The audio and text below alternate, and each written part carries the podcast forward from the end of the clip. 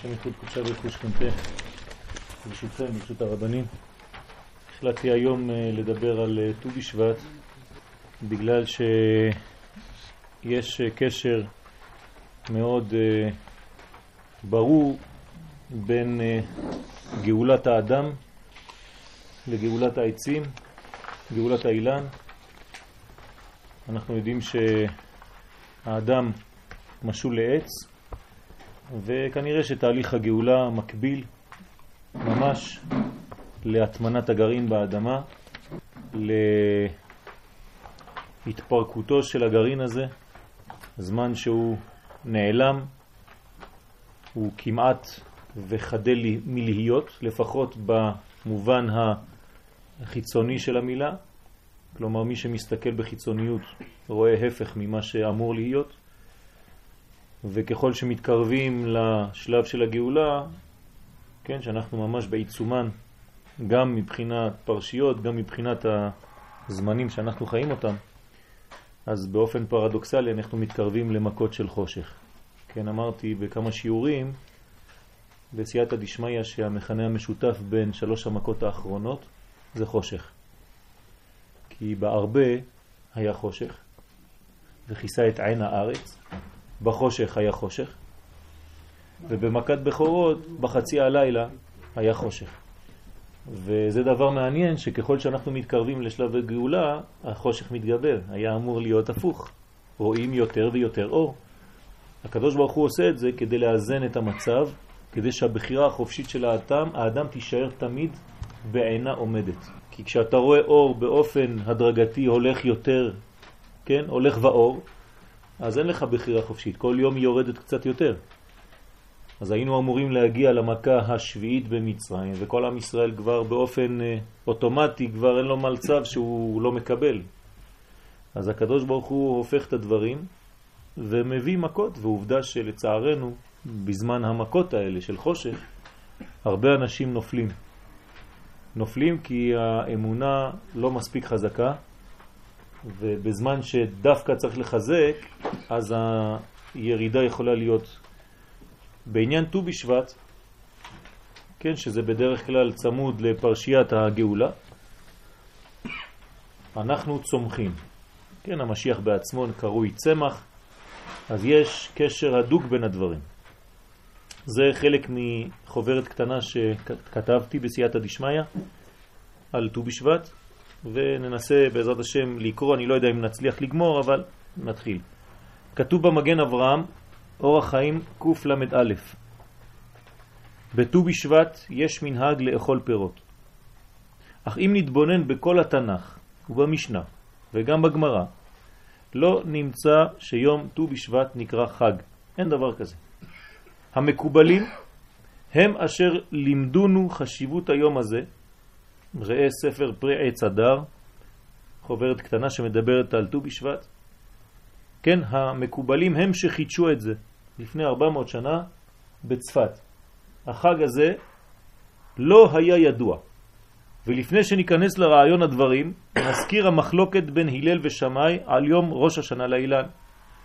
לפי בית שמאי, באחד בשבט, ולפי בית הלל, בט"ו בשבט. מה זה מעניין אותנו לדעת מתי בית הלל ובית שמאי מחליטים מה זה ט"ו בשבט, מתי ט"ו בשבט? הרעיון הוא יותר עמוק. בית הלל, כן, רואים את ההוויה כשהיא מופיעה בעולם הזה. הלכה כבית הלל כי זה מתאים לעולם הזה. מתאים לבני האדם שחיים כאן. אז צריך מידת החסדים, מידת הרחמים. בית שמאי רואים את הדברים כמו שהם בשורש, באמת, לפני שזה מופיע בעולם הזה. וזה בדיוק המחלוקת ביניהם. בית שמאי, בשבילו מתי זה ט"ו בשבט? כלומר, ט"ו בשבט. כן? מתי זה ראש השנה לאילן? באלף בשבט. למה? כי הוא רואה את הדברים בגרעין. זה השיטה שלו, זה בית שמאי. הוא רואה את הכל בפנימיות, בגרעין הדברים, בשורש הדברים, כי הוא רואה את זה עם פן אלוהי. לכן שמו שמאי מלשון שמיים. שם, שם, נשמה. כל הדברים שהם פנימיים ביותר, רבי שמעון ש"מ. בית הלל, הם כבר במדרגה של ההופעה הזאת, לא בכוח, כי שם לא רואים, אלא בפועל. אז זה חייב להיות כשהדברים ממש מגיעים כביכול לעולם הזה. אז בית הלל מחכים שהתופעה תגיע, שההופעה תגיע לעולם הזה. ולכן הם מחכים לט"ו בשבט. בשבילם ראש השנה לאילן זה ט"ו בשבט. מי צודק? שניהם צודקים. אם אתה מסתכל לפי הפנימיות, לפי התוכן, אתה יכול להגיד, זה כמו מחלוקת, מתי נוצר הוולד. אחד יגיד לך כשהוא נולד, השני יגיד לך כשהוא בתוך הבטן של אמא שלו, השלישי יגיד לך כשהוא נוצר ממש בייחוד. תלוי איך אתה מסתכל על המציאות. זה חשוב לדעת את הדבר הזה, כי זה מה שאנחנו חווים גם בגאולה שלנו היום. יש אנשים שלא מסוגלים לראות את הדברים, אלא רק כשהם מופיעים ממש. ויש אנשים שרואים קצת מתחת לפני השטח, ומסוגלים לראות את הדברים עמוק יותר. הגאולה היא תמיד בתוכיות הנשמה של ישראל, לפני שהיא מתגלה. כלומר, שלב הגילוי הוא שלב אחרון. הוא שלב של יציאה פתאומית, אבל קדם לזה תהליך ארוך. ובדרך כלל אנחנו מזלזלים בתהליכים כי התהליכים קצת קשים לנו. אנחנו רואים, רואים את היעד, אנחנו רוצים להגיע לנקודה. כשאתה רוצה להגיע לנקודה, כל השלב שמקרב אותך לנקודה הזאת כבר לא מעניין אותך. אז אתה לא חי את היום-יום. אתה מאבד את היום, כי אתה תמיד תקוע שם. בית הלל ובית שמאי. כן, תשימו לב, ברמז, הלל זה בגמטריה 65, שם אדנות. כלומר, הם מחכים, בית הלל, שהדברים יופיעו כאן. שם אדנות זה ההופעה של שם הוויה כאן. וזה הולך לשיטתם, שהרי בית שמאי רואים את הדברים בכוח, ולכן נוטים בדרך כלל לחומרה. למה? כי בגרעין, מה זה הגרעין? זה השורש. איך הקדוש ברוך הוא רצה לברוא את העולם הזה בשורש? במידת הדין. בית שמאי שרואה את הדברים בשורש, נוטה למידת הדין באופן טבעי. כי הוא תקוע, כן, בשורש הזה. הוא תמיד רואה את הדברים כמו שקודשה בריך הוא רואה אותם. לעתיד לבוא הלכה כבית שמאי, למה? בגלל שאנחנו הופכים להיות אלוהיים יותר. הגילוי הופך להיות פנימי יותר. אנחנו רואים את הדברים בתוכן. כלומר, אנחנו מתקרבים יותר לבית שמאי, לפנימיות. לכן, הלימוד העיקרי שיופיע ככל שנתקרב לגאולה הסופית, יהיה לימוד יותר פנימי. כלומר, לימוד שהוא בתוכן, לימוד שהוא מלמד אותנו לראות מתחת לפני השטח ולא רק את הדברים הגלויים. אז מכיוון שבשורש, בתחילה, רצה הקדוש ברוך הוא לברוא את העולם במידת הדין, כמה שאתה מתקרב יותר להתחלה, אז יותר לחומרה, זה מידת הדין. מה זה מידת הדין? שופטים אותך בדיוק לפי המעשה, בלי שום חסד. מי היה במדרגה כזאת? רבי עקיבא. רבי עקיבא ביקש להגיע, כל חיי רציתי להגיע לזה. לדעת מה זה מידת הדין. לא רוצה שיתנו לי מתנות. קדוש ברוך הוא, הוא ביקש, הוא ביקש מהקדוש ברוך הוא שידון אותו בדיוק לפי מעשיו. לא פחות ולא יותר. לכן כשמשה רבנו עולה לשמיים, כן, באותו מדרש בגמרא, במתן תורה, והוא רואה את רבי עקיבא שמה, והוא אומר לו, למה אתה לא נותן תורה? אז אומר לו הקדוש ברוך הוא, שתוק, כך עלה במחשבה לפניי. מה זאת אומרת? הוא, הבן אדם הזה, רבי עקיבא, הוא המחשבה שלי לפניי, זאת אומרת בשורש. הוא מידת הדין. האדם הזה הגיע למדרגה שהוא רוצה שאני אדון אותו לפי מידת הדין, זה נקרא במחשבה לפניי. ובית הלל פוסקים בדרך כלל לכולה, לפי שמתייחסים יותר לדברים שהגיעו כבר לגילוי במציאות, והוא עניין שיתוף הרחמים בדין לקיום העולם. כלומר, בית הלל זה שיתוף מידת הרחמים במידת הדין. הם לוקחים את מה שבית שמאי אמר ומוסיפים, כן, את הרובד האנושי הקיומי, מכבדים את מה שאנחנו כאן בעולם הזה, אנחנו סך הכל בני אדם, אז בית הלל מתייחס יותר לפן האנושי. הראשון, לאכילת פרי בתולדות האנושות, הוא אדם הראשון. כן, הוא הראשון. האמת שלפי תורת הסוד, אדם הראשון לא אכל פירות.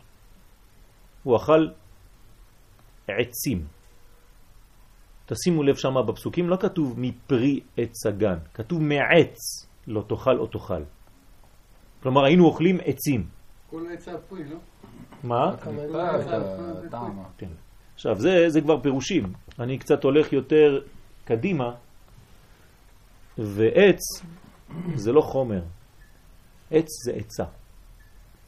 זה הזכר של עצה. כלומר שהאדם הראשון היה אוכל עצות. הוא לא היה אוכל עצים, הוא לא היה חומרי.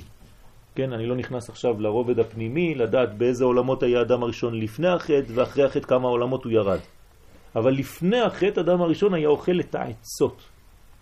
כלומר היה אוכל רוחניות. על כל פנים, הראשון שאכל פרי זה אדם הראשון. אכילתו הביאה מוות לעולם כידוע, נכון? ביום אכולך ממנו מות תמות. ונראה לומר כי ביום ט"ו בשבט יש תיקון לאכילה זו ולמוות שנגרם. מחר בלילה בעזרת השם ט"ו בשבט. אנחנו אוכלים פירות. אנחנו מקיימים את המצווה הזאת לאכול פירות, שזה לא מצווה מדאורייתא, לא מוכר, כן? כמו שכתבנו. אבל על כל פנים חכמים קיבלו ועם ישראל קיבל את העניין הזה ומבין שיש כאן תוכן בלי כל כך להבין, זה בתת מודע. מה קורה? אנחנו עושים תיקון של המוות. זה מה שצריך לכוון כשאנחנו אוכלים את הפירות. כלומר, הראשון שאכל, אכל.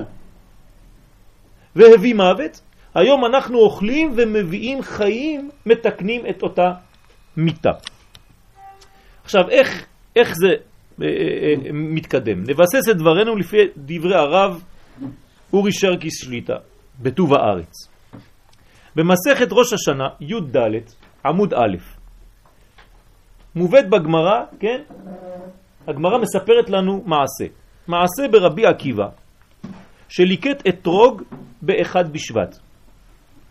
כשיטת בית שמאי. זאת אומרת שרבי עקיבא, תשימו לב, הוא דומה לבית שמאי כי הוא מידת הדין, נכון? אז הגמרא אומרת, מייחסת ללקיחה שלו דווקא באחד בשבט. אמנם בהמשך הגמרא סובר רבינה שהיה זה בט"ו בשבט לפי שיטת בית הלל, אבל לא חשוב, לא נתייחס לזה.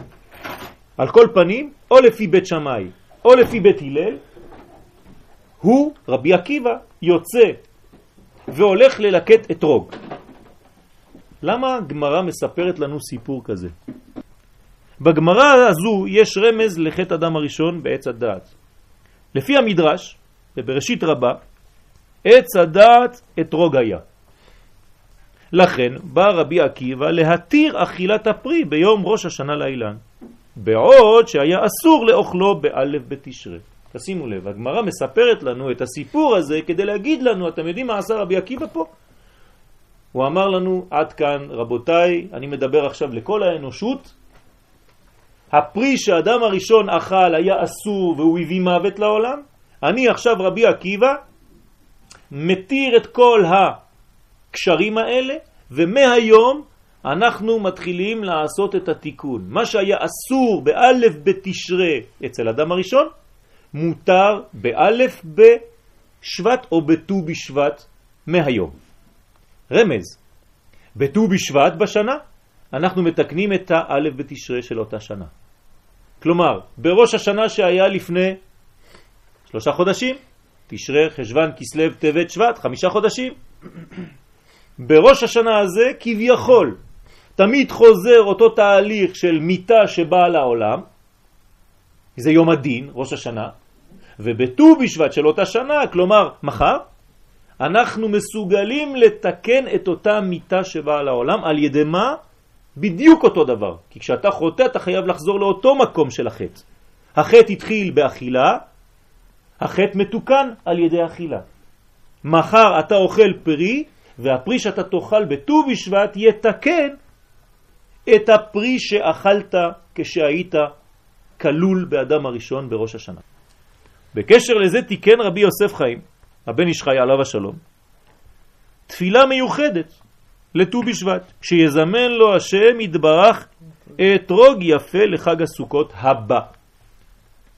אנחנו רואים שיש עוד יותר קשר. אם עץ הדת אתרוג היה, ועכשיו אתה אוכל פירות, ובתוך הפירות אתה גם אוכל אתרוג, אבל אתה גם במיוחד מתפלל שהקדוש ברוך הוא ייתן לך אתרוג לסוכות הבא, זאת אומרת שאתה לפני הזמן, קודם ראש השנה שיבוא, מתפלל שהתיקון שלך יהיה יותר קל שנה הבאה. שאתה יותר ויותר תיקנת על סמך מה שאתה מתפלל היום בט"ו בשבט. לסיכום, ט"ו בשבט זה תיקון חטאו של אדם הראשון, על ידי אכילה. מה זה אכילה? הפנמה. אתה לוקח משהו שהוא בחוץ ואתה מחדיר אותו לתוכיות שלך, למציאות הפנימית שלך. יש פה רעיון עמוק מאוד. וכל זה כבר מרומז בבני שכר על חודש שבט, עיין שם. נחזור לעניין, ונזכיר שחטא עץ הדת היה גם כן משום שחווה הוסיפה איסור שלא נאמר לה. כלומר, חווה עשתה גדר דרבנן. הייתה לה מצווה דאורייתא, לא לאכול, והיא הוסיפה לא לגעת. לא כתוב, קדוש ברוך הוא לא אמר לה לא לגעת, אבל היא הוסיפה את זה. ולא תיגעו בו, ככה היא אמרה. עיין רש"י שם. כל זה תואם את דברי הגמרא בראש השנה, ט"ו, עמוד א', אתרוג קשיה לידה. מה אומרת הגמרא? האתרוג, אתה יודע מה הכי קשה לו? כשאנשים מסתובבים בפרדס ונוגעים בו בידיים. זה בדיוק אותו דבר. כלומר, חווה ידעה שהאתרוג אסור לגעת בו אפילו כי זה מקלקל אותו. זה לא סתם שהיא הוסיפה איזה משהו כדי לברוח מהעבירה. היא הבינה אם לשיטתנו חטא עץ הדעת זה היה אתרוג, כלומר אתרוג נאכל שם, וצריך להבין מה זה האתרוג הזה, אבל זה לא התוכן, עכשיו בשיעור הזה, וכאן חווה מבינה שאתרוג קשה לו הנגיעה. דהיינו שקשה לעץ האתרוג הידיים הנוגעות בו תמיד. רש"י שם. כנראה שהיד מפרישה כל מיני חומצות שהן מזיקות, עושות כתמים על האתרוג. אז עדיף שהאתרוג יהיה כמה שפחות בידיים מאחד לשני. תביא לראות, תביא לראות, תן לראות, תן לראות. כל אחד מעביר את האתרוג שלו, בסוף יש לך נמר. כן? מלא כתמים.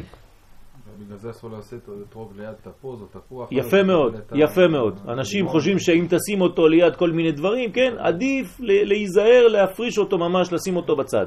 קשה לו כל הנגיעות האלה.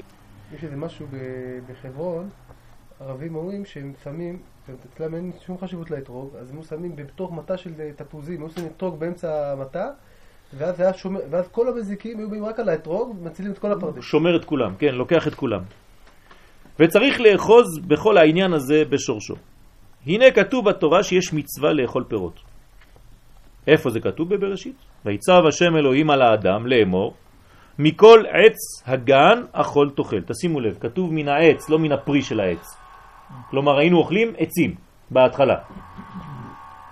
יש כאן לשון ציווי, נכון? וזו מצוות עשה שניתנה לאדם הראשון והיא שורשית לכל מצוות עשה שבאו אחריה. כלומר, המצוות עשה הראשונה בכל התורה, שכתובה בכל התורה, מה זה? תאכל. אם אנחנו, לפי שיטתנו, הולכים תמיד לפעם הראשונה, למשל, אם אני שואל אתכם מה זה טוב, איך תגידו לי מה זה טוב? תלך ברחוב ותשאל אנשים מה זה טוב. יהיה לך מיליון תשובות, נכון? יפה. אנחנו כלומדי תורה צריכים ללכת למקום הראשון שזה מופיע בתורה. וירא אלוהים את האור כי טוב. כלומר, מה זה טוב? זה אור. עכשיו צריך לפתח מה זה אור, אבל לפחות יש לי כבר מילה ואני צריך ללמוד אותה. איפה בפעם הראשונה יש מצווה כלשהי? פה. מכל עץ הגן אכול תאכל. זאת אומרת שהמצווה הזאת, מצוות עשה, כוללת את כל מצוות עשה שבתורה. כולם גנוזות בה. כמה מצוות עשה יש בתורה? רמח 248. 248 מצוות עשה כלולות באכילה. אם אני יודע מה זה לאכול, אני מתקן בזה, באכילה שלי, 248 מצוות עשה. אם אתה יודע לאכול כמו שצריך, אתה מתקן, כן, מה זה מצוות עשה? זה אקטיבי. מצוות לא תעשה זה פסיבי, אני לא, אני נמנע. אבל מצוות עשה זה אקטיבי. האקטיביות שלי משתנה לחלוטין כי אני בונה את המנגנון שלי מחדש איך לגשת באקטיביות, בפעולה, בפועל לתיקון 248, שזה דרך אגב כל האיברים של האדם. כלומר, על ידי אכילה, או שאני מקלקל את כל האיברים שלי, או שאני מתקן את כל האיברים שלי. לכן, ראה אדם אוכל והבן את פגמיו. תעמדו ליד אנשים שאוכלים ותבינו בדיוק מה הם. רק לפי אופן האכילה. אפשר ללמוד המון מזה. ישנו עוד פסוק, ויניחהו בגן עדן לעובדה ולשומרה. על זה דרשו חז"ל על פי הזוהר, לעובדה אלו מצוות עשה, אותו דבר, ולשומרה אלו מצוות לא תעשה. לפי זה המצווה הראשונה בגדר עשה היא לאכול מכל עץ הגן. ומצוות לא תעשה הראשונה היא מה שכתוב, ומעץ הדת טוב ורע לא תאכל ממנו. אז הנה מצוות לא תעשה, לא תאכל ממנו. אז יש לנו מצוות עשה ראשונה לאכול, מצוות, עשה, ראשון, מצוות לא תעשה ראשונה גם היא לא לאכול. כלומר, כל החיים שלנו כלולים באם לאכול או לא לאכול. אתם מבינים מה הולך פה? אם הקלקול הראשון הגיע על ידי אכילה, אני חייב להבין, כי זה עניין התשובה, תשובת המשקל. התיקון האחרון יהיה דרך אכילה, אותו דבר. כלומר, כל מה שאני עושה בחיים שלי, בדרך כלל, זה רק דבר אחד, לאכול או לא לאכול. אז בוא נעלה קצת מהפשט, זה לא סתם לאכול, כן? זה לאכול מה שאומרים לי בחדשות, לאכול מה שאומרים לי החברים, לאכול מה שאומרים לי המורים, או לא לאכול את מה שאומרים לי שם, לא לאכול את מה שאומרים לי פה. כל זה נקרא אכילה או לא אכילה. יש דברים שהאדם כשהוא מתקדם בקודש הוא כבר לא יכול לאכול. ואם הוא אכל בטעות, קשה לו לעכל. ואדם בריא מקיא את האוכל שלא מתאים לו. באופן טבעי הוא אומר את זה אני לא יכול לאכול. כן, זה ביטוי. בנוסף לזה, כתוב בירושלמי בסוף קידושין, בינתיים אני רק מניח את כל הדברים, כן? כתוב בגמרא בירושלמי בסוף קידושין, עתיד אדם, כן, כל אחד, ליתן דין וחשבון על כל מה שראתה אינו ולא אכל. אני עובר בחנות, ליד חנות, אני רואה עוגה, מוצאת חן בעיניי, אם יש לי אפשרות לקנות אותה, אסור לי למנוע מעצמי מלאכול את העוגה הזאת. ואם אני לא אוכל אותה, אני הולך לתת דין על הדבר הזה. למה? כנראה שדבר שאני חושק בו, יש שם בפנים בירור שאני צריך לעשות אותו. עכשיו, איך לעשות, איך לא לעשות, זה כבר עבודה בפני עצמה. יש דברים שאני לא יכול לאכול עכשיו, אבל אני יכול לאכול יותר מאוחר. כן? תמיד לא רק ברובד הפשט. יש דברים שאני לא מבין היום, שאני לא מפנים היום, אבל אני צריך לשמור את זה באיזשהו מקום. עוד שנה, עוד שנתיים אני יכול לאכול אותם. הדוגמה הכי פשוטה. העץ שהאדם הראשון אכל ממנו וממנו הם נפלו למיטה. מה זה היה? עץ הדעת טוב ורע, נכון? הציווי של הקדוש ברוך הוא היה לא לאכול את העץ לתמיד? לא.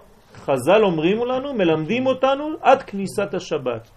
כלומר, היה לו לאדם הראשון לחכות, להמתין עוד כמה שעות, שבת הייתה נכנסת, ברוך השם, לוקח את פרי עץ הדת, או את עץ הדת טוב ורע, ואוכל ממנו בשבת בלי שום בעיה. רק מה עשה אדם ראשון? הקדים את האכילה לפני כניסת השבת. מה זה משנה? משנה הרבה, כי בשבת, מכיוון שיש לך שמירה והאור כל כך גדול ואתה בעולם הרבה יותר רוחני, אז אין לך נזק, כי אין טוב ורע בשבת, יש חיים. אז אתה יכול לאכול את זה, אין שום בעיה. בכל שיש עדיין שליטה ואחיזה לדברים זרים לי, וקשה לי להיפרד מהם כי זה עדיין חולין, אז שם אני צריך להימנע. יש כלל בחיים, יש דברים שאתה יכול לאכול היום, שלא היית יכול לאכול אתמול. יש דברים שאסורים לך לאכול עכשיו, בגלל שאתה בשרי, ואתה צריך לחכות שש שעות כדי לאכול אותם. אז מי שלא מבין, אומר לך, אתה לא אוכל אה, גבינות? לא. למה? כי יש לי עוד שעתיים לחכות. זה לא שאני לא אוכל, אני לא אוכל עכשיו. יש זמן ועת לכל דבר בחיים שלנו. אם אנחנו יודעים להמתין לדבר הזה, בעת שזה יופיע, אז יהיה מותר לנו. אבל עכשיו זה אסור. והכל אותו דבר. יש זמנים מיוחדים מסוגלים לכל מיני דברים. לפני הזמן זה לא טוב, אחרי הזמן זה מאוחר. בזמן, כן. את זה אנחנו לא כל כך מבינים. הבעיה של הדור שלנו זה מה שאני מחליט. זה עכשיו, כאן ומיד. לא אכפת לי, אני לא מכבד את הזמנים, כי אין לי אפילו ערך להדרגתיות. אין הדרגתיות. או אני אוכל הכל עכשיו, או תעזוב אותי, לא מעניין אותי. אין לי זמן אפילו. אני רוצה שהכל יהיה מהיר. אם האינטרנט מהיר של לפני שנתיים היה כבר מהיר, היום זה עגלה. וכשאתה לוחץ בכפתור וזה לא מופיע מיד, אתה כבר עצבני, אתה לוחץ עשר פעמים כדי שזה יופיע לך. למה? בגלל שאין לך ערך לשלבים. אתה לא מסוגל לחכות, ואתה מלא עצבים. תסתכלו על אנשים, אל תסתכלו על המסך. תסתכלו על הפנים של אלה שמשחקים באינטרנט. רק על הפנים שלהם. עצבנים, הכל, הכל נהיה, כן? אתה מסתכל עליו, אתה מצלם אותו, הפנים שלו מתעוותות, והוא כזה כולו לוחץ. ו... למה? הוא לא, לא מסוגל לחכות לשום דבר. והראש שלו מסתובב, הוא עושה ככה, כאילו הוא עכבר. כן? טוב, קלק, קלק, קלק, קלק, הראש שלו מתחיל להיות כמו עכבר. להורות חשיבות גדולה שיש באכילה בכלל, ובאכילת פירות בפרט. אנחנו מתקנים את העולם, מוציאים אותו ממדרגה של מוות, מחזירים אותו למדרגה של חיים על ידי אכילת פירות. אם היינו מבינים את זה, היינו מתאהבים בפירות הארץ. אני נוהג לפני ט"ו בשבט, בסייעתא דשמיא, ערב ט"ו בשבט ללכת לשוק. עכשיו הייתי בשוק, לפני שהגעתי, כדי לראות את הפירות לפני ט"ו בשבט, כדי שמחר בלילה אני ארגיש את החג כמו שצריך. איזה חוויה. פתאום אתה מרגיש מה זה גאולה, מה זה שפע, איך הקדוש ברוך הוא אומר ואתם הרי ישראל, ענפיכם תיתנו ופרייכם תישאו לעמי כי קרוב לבוא, קרבו לבוא. הגאולה בתוך הפירות של הארץ. אתה צריך חוויה בזה, זה לא סתם מילים, זה לא לימוד תורה, אם אתה לא חי את זה אתה בטעות. היו חסידים בחוץ לארץ שהיו עושים פלפולים בט"ו בשבט. והרב היה אומר לצדיקים, לחסידים, נו תן איזה שיעור. והוא היה אומר, אתם יודעים מה זה פרי, זה בגמטריה זה וזה וזה, והרבי היה בוכה. התלמידים אומרים לו, כבוד הרב, זה לא טוב מה שאמרנו? אמרנו חידושים גדולים. הוא אומר, כן, אבל אתם מדברים, אני רוצה לאכול את הפירות של הארץ, לא לדבר על זה. יש הבדל גדול בין לימוד תורה לבין חיים בתורה. לימוד עצום. זה לא בגלל שאתה פותח גמרא ואתה בתוך הספר שאתה חי. אם אתה לא מביא את הספר למציאות שלך בחיים, אם אתה לא הופך להיות תורה, זה לא תורה, זה חקר בתורה. אז אולי תדע כמה פסוקים וכמה דפים בעל פה, אבל זה לא תורה, גם המחשב שלי יודע. אני לוחץ על כפתור, הוא אומר לי את כל המקורות. תלמיד חכם גדול יש לי בבית. הגמרא מספרת על רבי אליעזר, שהיה חושש במיוחד לדבר הזה, והיה חוסך מכספו כדי לקנות מאכלים חדשים שהזדמנו לו, ולפחות פעם אחת בשנה. כלומר היה אוסף כסף וקונה פירות ושם אותם בצד בשביל ט"ו בשבט. ומה שמתחדש אחת לשנה הוא גידולי הקרקע, דהיינו פירות וירקות. ומדוע צריך אדם לתת את הדין על כל מה שראה ולא אכל? אלא שחייבים לומר שהפירות כוללים את כל המאכלים. עוד פעם, אני חוזר לשורש, כי מה שאכל אדם הראשון זה הפרי. אז זה כולל שם את כל המאכלים שאחר כך יבואו. ועוד, שקל יותר לגלות את הקדושה בפירות מאשר בשאר מאכלים המורכבים יותר, כגון בשר וכדומה. תשימו לב, השנה שלנו מדורגת. הקדוש ברוך הוא עשה לנו, חכמים עשו לנו חגים מיוחדים. בט"ו בשבט אני מתקן את העולם על ידי אכילת פירות. הכי קל. חודש, בדיוק, בול. אחרי ט"ו בשבט יש לי ט"ו באדר, פורים. שם אני מתקן את העולם על ידי שתיית המיץ של הפירות. יותר פנימי, יותר מורכב, יין. חודש אחרי, בול. ט"ו בניסן. אני מתקן את העולם על ידי אכילת דבר הרבה יותר מורכב, בשר. שהגמרא אומרת שעם הארץ אסור לו לאכול בשר, כי הוא לא יודע להעלות את הניצוצות שיש שם. כלומר, יש לי שלושה טו, טו, טו, טו. טו בשבט, טו באדר, טו בניסן, ואני מתקן את העולם רק על ידי מאכלים. הפנמה. פעם פירות, חודש אחר כך יין, חודש אחר כך בשר ויין וגם פירות. דרך אגב, בט"ו בשבט גם כן שותים יין. לפי המקובלים צריך לשתות יין לבן, אחר כך צריך לשתות יין לבן ממוזג באדום, אחר כך צריך לשתות יין אדום, ואחר כך צריך לשתות יין אדום ממוזג בלבן. ארבע כוסות. אותו דבר. הרב אשכנזי זצ"ל היה אומר שיש דמיון בין מצב העובר במעי אמו למצבו בעולם. בבטן אמו גבולות העולם הם דפנות הרחם של האם. זה מה שיש לתינוק, נכון? היא יכול לגעת אפילו בדופן, והאימא רואה משהו בולט. הנה אני מרגישה את היד. הנה אני מרגישה את הרגל. והתינוק נמצא עטוף נוזל שפיר המחבר בין גופו לבין הדפנות. כלומר, בינו לבין הדופן יש נוזל. הוא מרגיש על ידי הנוזל הזה שישותו אינה נעצרת בגבולות גופו שלו. אני לא לבד פה, אני יכול להרגיש אפילו נוזל, יש משהו מסביב, אלא שקיים יחס גם כן אל מה שמחוצה לו. הקדוש ברוך הוא מחנך אותו, מרגיל אותו כבר בתוך הבטן, להרגיש שהוא לא לבד, שיש משהו גם כן סובב אותו. ולכן כשנולד, מסוגל הוא לחוש שייכות אל כל היקום. כולו. למה? כי מה זה היקום עכשיו בשבילנו, אנחנו? זה כמו הבטן של האימא, רק בגודל יותר גדול. אנחנו תמיד בבטן, תמיד. רק שהבטן יותר גדולה. בבטן של האימא היינו בבטן קטנה. בבטן של כאן אנחנו כולנו בתוך בטן, אבל היא הרבה יותר גדולה. כאילו הוא עדיין נמצא בתוך בטן, רק שבטן זו גדולה מאוד כגודל העולם. והוא כבר למד בבטן אמו שיש גם עולם חיצוני לו.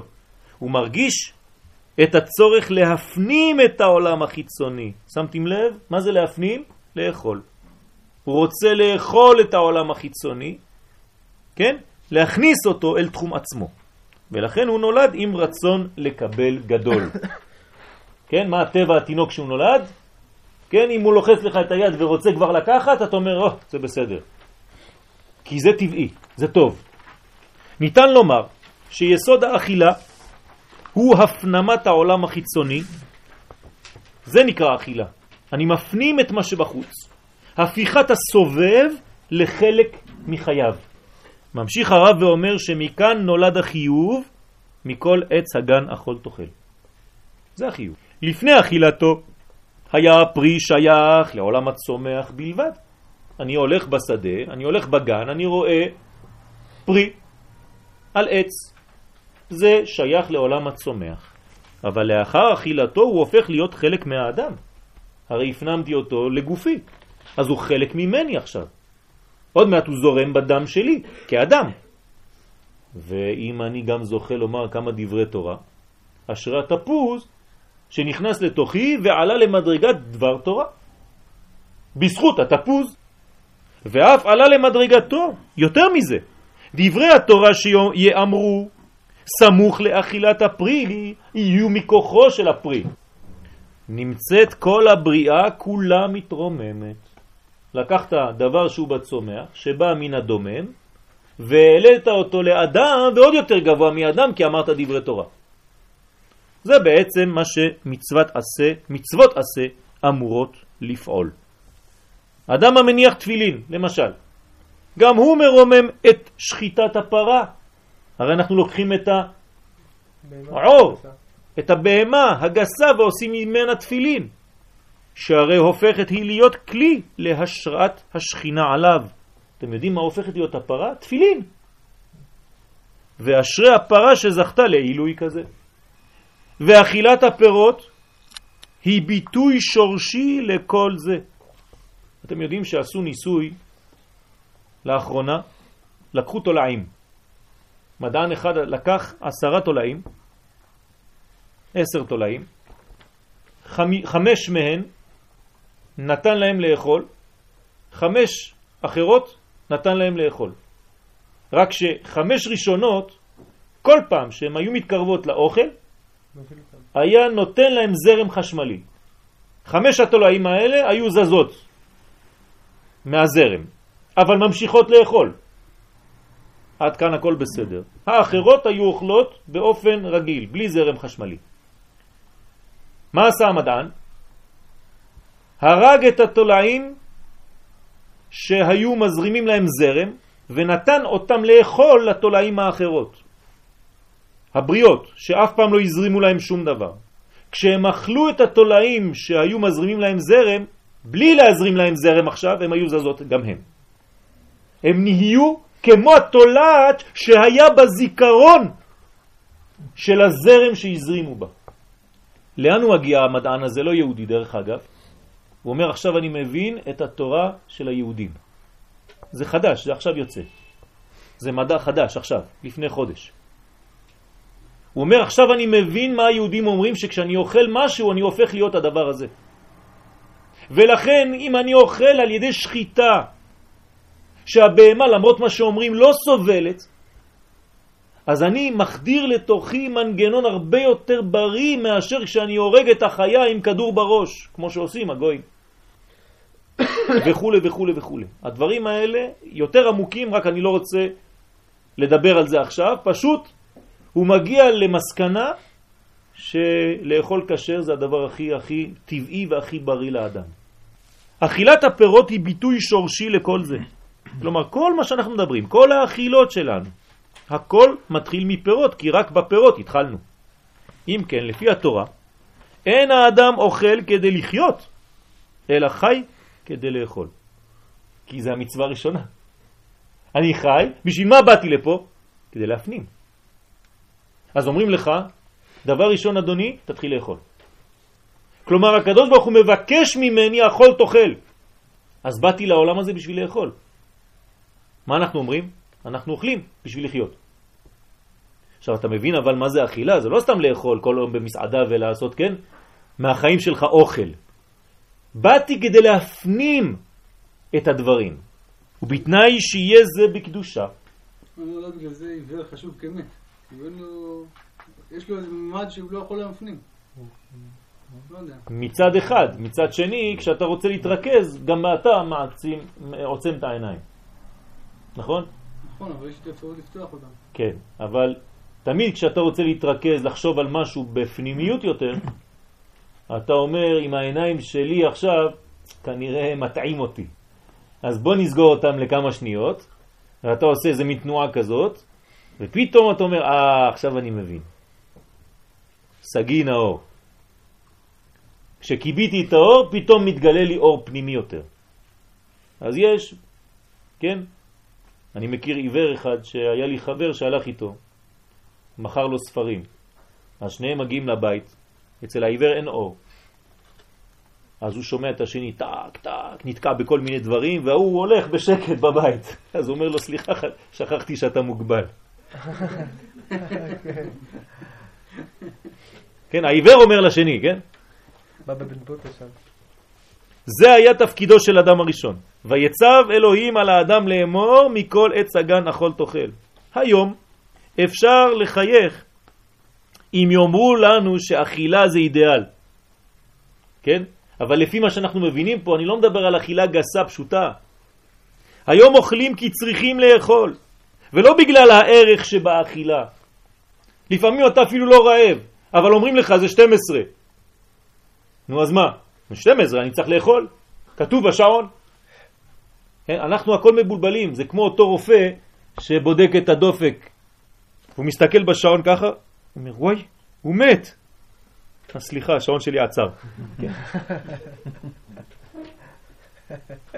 כל זה בגלל ירידת העולמות עקב החטא הנזכר. לכן הערכים הפכו במשך הזמן לצרכים בלבד. זאת אומרת, כל הערך האמיתי, כן, הפך להיות רק צרכים. יש כאן סכנה לשקיעה נוספת בחטא של סטייה מן השורש.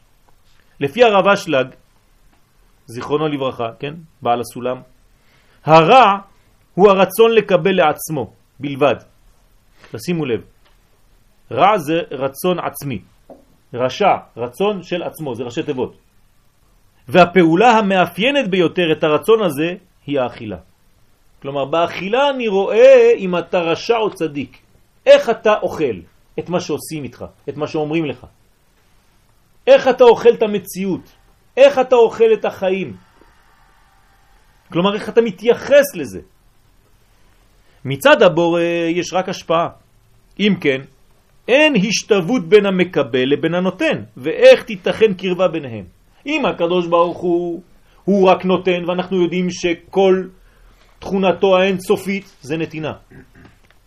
אם אני כאדם, כל החיים שלי רק מקבל, רק רוצה לקבל. מה קורה? אני לא משתווה לצורתו של הבורא, כביכול. אז חז ושלום הוא נותן, והאדם הופך להיות רק מקבל. האם הוא יקבל האדם הזה? לא יקבל שום דבר. זה סוד בקבלה. לכן זה נקרא קבלה. כן, קבלה זה אכילה. אתה רוצה לקבל יותר? תהיה כמה שיותר דומה למי שאמר והיה העולם. מה הוא נותן כל הזמן? תתחיל גם אתה להיות נותן, אתה תראה כמה תקבל. אבל אם תעשה את הדרך ההפוכה ותרצה רק לקבל, אתה כבר לא תוכל לקבל כי הפכת את הצורה. אז זה נקרא בתורת אשלג השתוות הצורה ושינוי צורה.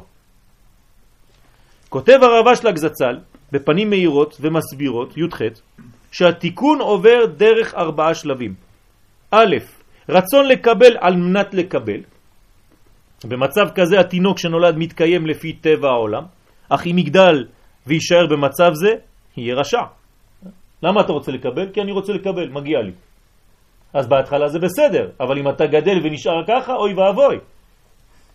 שלב שני, רצון להשפיע על מנת לקבל. כלומר, אני נותן לכולם, למה? כי למדתי בשיעור של יואל, שאם אני אתן, אני אקבל. אז יש פה אינטרס. מצב הילד בחינוכו כשהוא בחברת מבוגרים, כן? המבוגרים אומרים לו, כדאי לך, תן לי, אני אתן לך אחר כך עוד יותר. אז הוא לומד אינטרסים. מצב זה חיוני לילד, אך אם ימשיך בו כשיגדל, יהיה אדם צבוע. הוא עושה כאילו נותן לכולם, אבל הוא רק מחכה שיתנו לו בחזרה. שלב שלישי, רצון להשפיע על מנת להשפיע. כל מה שיש לי אני רק רוצה לתת. נותן, נותן, נותן, נותן. כאן כבר התקדם לגיל הנערות והוא אידיאליסט. כלומר, מה זה הנער? הכל קיצוני. אין לו שילוב, הכל קיצוני. אמרו לי לתת, בסדר, אני הולך עד הסוף. יש סימן של הערת נשמתו, עם התפתחות כישרונותיו לנתינת חיים והולדה, הוא גם מסוגל לזה, גם מצב זה הוא שלב הכרחי בתהליך ההתפתחות של האדם. אבל אם יישאר במצב זה, יהיה משוגע, בחושבו שהוא בעצם הבורא בעצמו. אני המשפיע. אז יש סכנה גם בזה. השלב הרביעי, כמובן הוא המאוזן, רצון לקבל על מנת להשפיע. זה נקרא חסיד.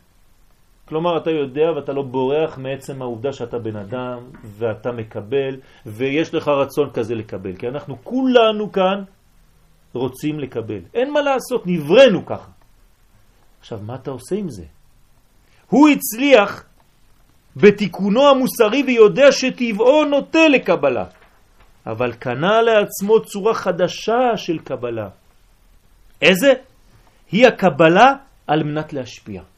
אני לא מקבל רק בשבילי. אני עכשיו לומד שיעור, אני הולך לומר אותו למישהו אחר. קיבלתי חידוש, אני הולך לפרסם אותו. זה לא בשבילי, אני לא סוגר את זה בעצמי. קיבלתי כסף, אני מנסה לעזור למי שחסר לו. מול אדם הראשון הופיע הפרי והוא עדיין לא ידע איך להפנימו בצורה נכונה. יש לו אובייקט, הוא הולך בגן עדן והוא רואה פרי. מה אני עושה עם זה עכשיו? אני יודע שאני צריך לקבל אותו, אבל איך? על כן אנו, הבאים אחריו, צריכים ללמוד איך לתקן את הבחינה הזאת. אבל הפסוקים בתורה סותרים לכאורה. למה? פסוק אחד אומר, ומעץ הדעת טוב ורע לא תאכל ממנו, ופסוק אחד אומר, מכל עץ הגן אכול תאכל. אז איך אתה אומר לי מכל, ואחר כך אתה אומר לי רק מזה לא? אל תגיד לי מכל. אם אמרת לי מכל, זה כולל גם זה שאחר כך אתה אומר לי לא. ידוע בהלכה. שאלה מתי, כמו שאמרת. יפה. אז. אז בוא נראה מה הולך פה. יפה מאוד. ידוע בהלכה, כשיש סתירה בין עשה ללא תעשה, כן? יש שתי מצוות, אחת עשה, אחת לא תעשה, ויש לך סתירה ביניהם, מה קורה? עשה דוחה לא תעשה. זה כלל בהלכה. לפי זה, היה האדם הראשון צריך לאכול מעץ הדת טוב ורע. למה? כי מצוות עשה, אכול, תאכל מכל הגן. היה צריכה לדחות את לא תאכל. כלומר, אם אדם הראשון היה הולך לפי ההלכה, פשוט, היה חייב לאכול הכל. אבל, יש גמרא מפורשת ביבמות, כף עמוד ב', אין עשה דוחה לא תעשה, מתי? אלא כשאי אפשר לקיים את שניהם יחד. אבל אם אתה כן יכול לקיים את שניהם יחד, זה לא דוחה. למשל, ברית מילה דוחה שבת. כי בלי זה לא היו מלים בשמיני. יש לי מצווה למול ביום השמיני, אבל יש לי מצווה בשבת, אז איך אני עושה? אז, אז התינוקות שנולדים בשבת, אז אין להם ברית מילה ביום השמיני. החידוש הוא שבאכילת עץ הדת היה אפשר לקיים את שני הציוויים יחד. זה החידוש. כלומר, אני חייב למצוא עכשיו פתרון. אם הייתי יכול לעשות את שני הציוויים, גם עשה וגם לא תעשה ביחד, אז הייתי מצליח. אדם הראשון היה מצליח. איך? הכיצד? דייק בכתוב וראה מה כתוב. ומעץ הדעת טוב ורע לא תאכל ממנו. למה? כי ביום אכולך ממנו מות תמות. יש כאן תוספת תנאי שלא שמים לב אליה. אנחנו תמיד לא אומרים את הכי.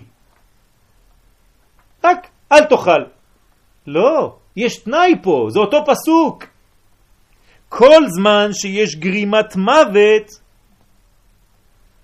אסור לך לאכול. לכן מצא לך דרך המאפשרת לך אכילה מעץ הדעת טוב ורע מבלי למות, ואז תאכל ממנו. לפי זה, היה אדם הראשון צריך לאכול מעץ החיים קודם שאכל מעץ הדת והיה חי לעולם. הנה הפתרון. במקום ללכת להתעסק עם עץ הדת טוב ורע, אם האדם הראשון היה אוכל מעץ החיים, מה כתוב? ואכל וחי לעולם. זהו, נגמר, אין מוות. אחרי זה אני יכול לאכול את עץ הדת טוב ורע. למה? כי כבר אכלתי חיים. אתם מבינים מה הפתרון? מה זה אומר לחיים שלנו פה? שלפני שאתה מתעסק בטוב ורע, אם היית אוכל חיים, לא היו לך כל הבעיות. הבעיה זה שהתחלת הפוך. הלכת לאוניברסיטה קודם כל, ואחרי שהזדקנת נכנסת לישיבה. הפכת את הסדרים. אם היית מתחיל בקודש, ורק אחר כך היית הולך לראות מה הולך בחוץ, היה לך כבר כוח כי היית בעץ החיים קודם כל. הבעיה היא שהאדם הראשון קיבל ידע לפני שלמד בישיבה. כלומר, לפני שהוא אכל מעץ החיים. תשימו לב מה ההבדל בין עץ הדעת לבין עץ החיים. מה אתם שומעים? מה ההבדל? מה זה עץ הדעת? מה ההבדל בין עץ הדעת לבין עץ החיים? זה כל כך פשוט ואנחנו כל כך לא רואים את זה. עץ הדעת זה שאתה חושב שכל החיים שלך התורניים זה לימוד. זה נקרא לדעת, נכון? אני לומד כי אני רוצה לדעת. מה זה עץ החיים? אתה פשוט חי את זה. זה משהו אחר לחלוטין. זה הופך להיות אתה. אה, דעת זה קישור הדברים גם, אתה יכול לא, להגיד. לא, כי פה זה דעת טוב ורע. נו, בסדר. אבל עץ החיים הוא בכלל לא נכנס לזה. אם היית אוכל עץ החיים, אם אתה חי את מה שאתה עושה, אין שום בעיה אחר כך. אבל אם אתה מתחיל בבירורים, אתה לא מתקדם. אמרתי אתמול בשיעור, אתם יודעים למה אשת לוט, כשהיא הסתובבה וראתה את סדום נחרבת, היא הפכה להיות נציב מלח? אתם יודעים למה? כי הביטוי הזה, להסתובב ולהסתכל על העבר שלי, זה מה שתקע אותה. כלומר, כשאתה מתקדם ויוצא מטראומה, כן, סדום ועמורה זה טראומה, היא יוצאת משם. אבל אם כל רגע מסתובבת ומסתכלת בטראומה שקראה לה, קרתה לה לפני עשר שנים, חמש עשרה שנה, אז אתה הופך להיות נציב מלח, אתה לא יכול להתקדם בחיים שלך, כי אתה תמיד תקוע באותה טראומה. יפה, משה, שהעברת את זה הבוקר. הוא אכל מעץ הדת לפני שאכל מעץ החיים. הוא הקדים את הדת לחיים. אתם מבינים? זה כל כך פשוט. זו סכנה גדולה. אני קודם כל צריך לחיות לפני שאני יודע. אם אני לא חי, אני לא יכול לדעת. אנחנו רוצים לדעת לפני שאנחנו חיים, זה הכל הפוך. זה כמו אנשים שאומרים לי, אם אתה לא שומר תורה ומצוות, אתה לא יהודי. זה לא נכון, אני אומר להם, אם אתה יהודי, אתה צריך לשמור תורה ומצוות, ואתה יכול. כי אם לא היית יהודי, לא בגלל שהיית שומר תורה ומצוות, היית הופך להיות משהו אחר. אם אני מניח, מניח תפילין לגוי, זה לא יעשה לו כלום. אבל אם הוא ישראל, קודם, אם הוא חי, אז הוא יכול להניח תפילין. אדם שמתמלא בדעת לפני שבנה את חייו הפנימיים, הורג את עצמו ברוחניות. וראינו אנשים מלאים ידע, אבל מחוסרים מתוכן פנימי בחייהם. הם יודעים הכל, אבל הם לא יודעים להסתדר בכלל בחיים. אתה מוציא אותו החוצה, טמבל, והוא שלא למד כלום, אבל הוא יודע להסתדר, הוא חי בחיים, הוא אומר לו בוא, בוא אני אסביר לך, מכניס אותו לפה, מוציא אותו, הוא שהוא פרופסור כזה, תקוע, לא יודע מה לעשות. איך זה שהאדם הפשוט הזה כל כך חי, ואתה עם כל הלימודים שלך כל כך תקוע, אתה אפילו לא יודע לבטא, להתבטא, אתה לא יודע לדבר, אתה, אתה רוצה רק נייר קטן, אתה לא יודע מה לעשות, ההוא נכנס משם, לוקח משם, אהלן, מה שלומך, טק, טק, טק, מסדר לך את כל העניינים. זה לא ידע אמיתי? זה מה שאני אומר, הידע הזה הוא לא ידע, זה חקירה. אם זה היה דעת כמו שהוא אומר באמת, זה משהו אחר. הם מתים מבפנים. גם הצד השני של המטבע מהווה סכנה. לא נהיה קיצוניים רק לצד אחד. הישמר לך פן תאכל מעץ החיים ומאסת בעץ הדעת, תיזהר. כלומר, לפי השיטה שלנו עכשיו, תאכל מעץ החיים, מה יקרה לך אחר כך, חז ושלום? אתה תגיד, עכשיו אני לא רוצה לאכול מעץ הדעת. כלומר, אני לא רוצה לרדת לעולם הזה. זה סכנה מסוג אחר. זה מרגלים. זה המרגלים. אדרבה. אה, אבל עץ החיים זה- למטה. לא. זה יכול להיות במדרגה כל כך רוחנית, שאתה לא הולך עכשיו לדעת את הטוב ואת הרע. אתה לא מתעסק יותר בזה. אין לך כבר בירורים. מה זה עץ הדעת טוב ורע? אין בירורים כבר. אדרבה. אז צריך דווקא ריבוי דעת כדי להוסיף חיות. כלומר, הדעת מביאה את החיים לכאן. אני חייב את זה, אבל זה צריך להיות קודם כל חיים. לכן אדם שזכה לעץ חיים, דהיינו לתורה, ומואס בדעת ובראייה רחבה, הרי הוא קרוב לחילול השם חז ושלום. כי הוא חושב שהוא בעולם רוחני, הוא חושב שהוא חי את זה. חסר לו את הפן של הדעת, של החיבור. ועל זה רמז משה רבנו באומרו, עם נבל ולא חכם. תרגם אונקלוס, עמה דקבילו אורייתא, תשימו לב, עם שקיבל את התורה ולא חכימו, אבל הם לא הבינו שצריך להוריד את זה לחוכמה. חוכמה זה פעולה. בערות היא לא תנאי ליראת שמיים. כן, אתה יכול להיות ירא שמיים בלי להיות בור. בעצם פה אבל לא ראית מחוכמה נפיקת. מה? לא ראית מחוכמה נפיקת. אז לא, אבל זה החכימו, מה זה לא, לא החכימו? קיבלו את התורה, אבל לא החכימו. מה עושה החוכמה? מחיה את בעליה. הם לא, לא, לא, לא ירדו, לא, לא הורידו את זה לפה, קיבלו. אסור לאדם להיסגר במסווה של הגדלת תורה, ועם זה צריך זהירות מפני קסמו של העולם הזה. צריך להיזהר מאוד. לא ליפול, לא לפה ולא לשם. צריך להיות מאוזן, לקחת את התורה ולחיות אותה בחיים. כן, מה אומרת המשנה? השונה משנתו, כן? ופוסק, ואומר מה נאה אילן זה, מה קורה לו? הרי זה חייב מיתה, מתחייב בנפשו. למה? כי הוא פסק. התורה שלך לא צריכה להפסיק כשאתה עובר לחול. התורה שלך צריכה לזרום מהקודש שלמדת אל תוך כל החול. מה אנחנו אומרים במוצאי שבת?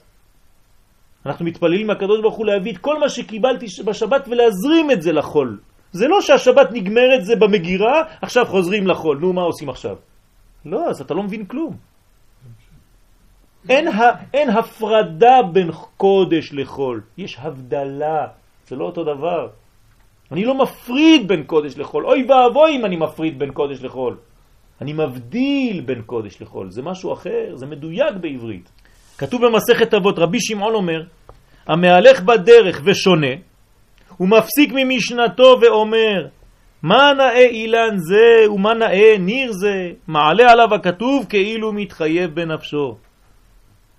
ואינו מובן, לכאורה, במה מנוגדים התורה והטבע? אסור להסתכל וליהנות מפלאי הבריאה בגלל שאנחנו דתיים?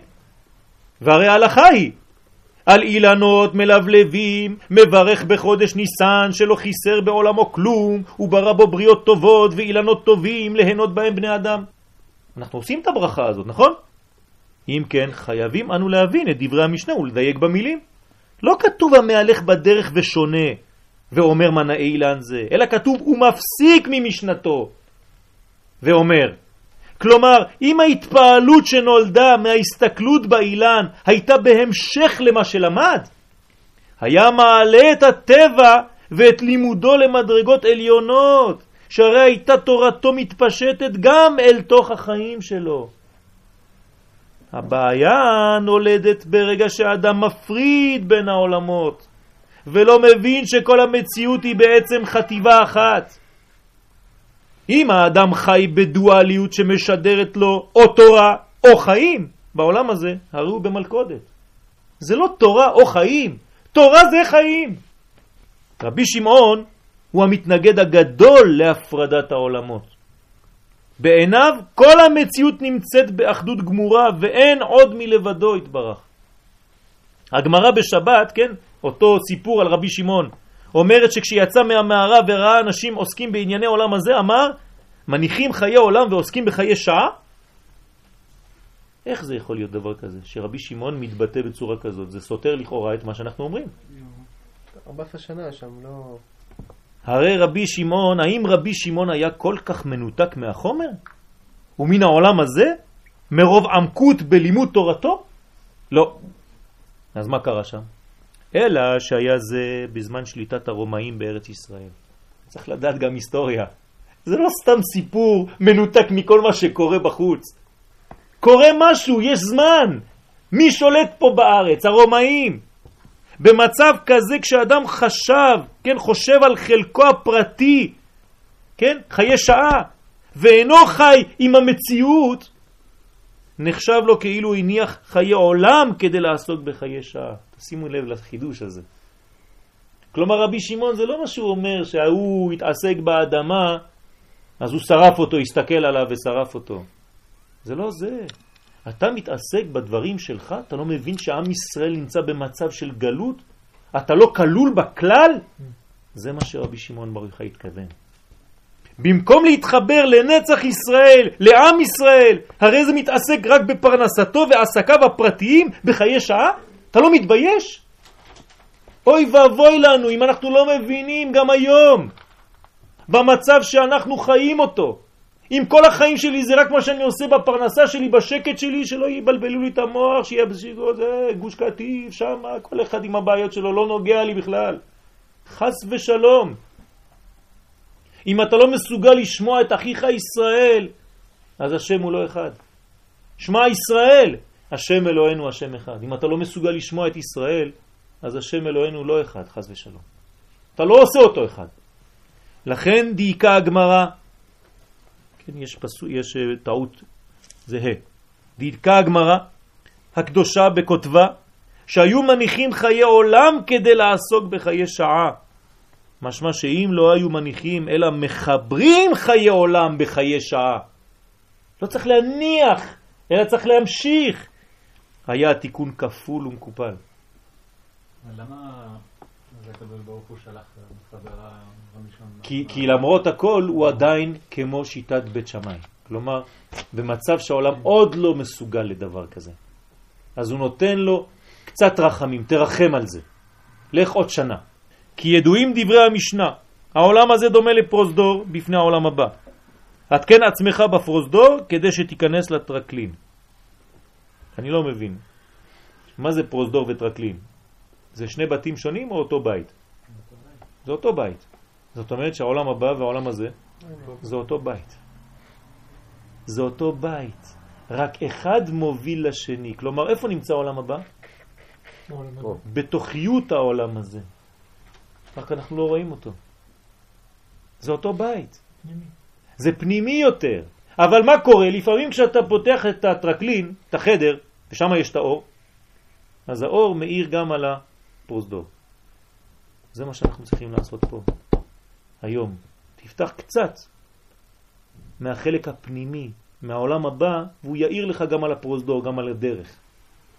לומר לך שהפרוזדור והטרקלים הם חלק מבית אחד ואין להפרידם.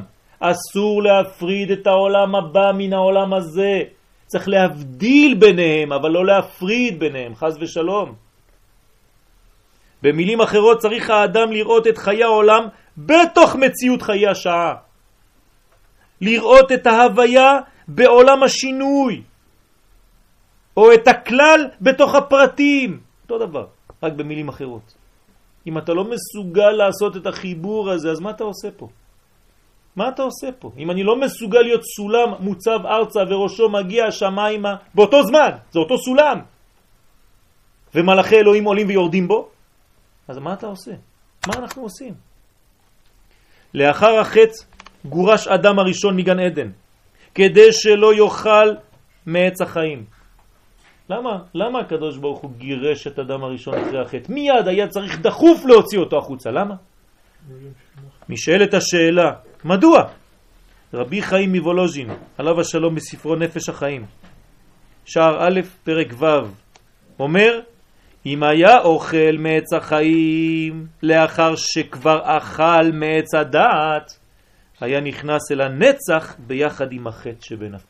כלומר, עכשיו הוא אכל כבר מעץ הדעת טוב ורע, תן לו עכשיו לטעום מעץ החיים, הוא יישאר לנצח, כי זה עץ החיים, עם אותה, כן, מזוודה של חטא. ולא היה לו תיקון לעולם.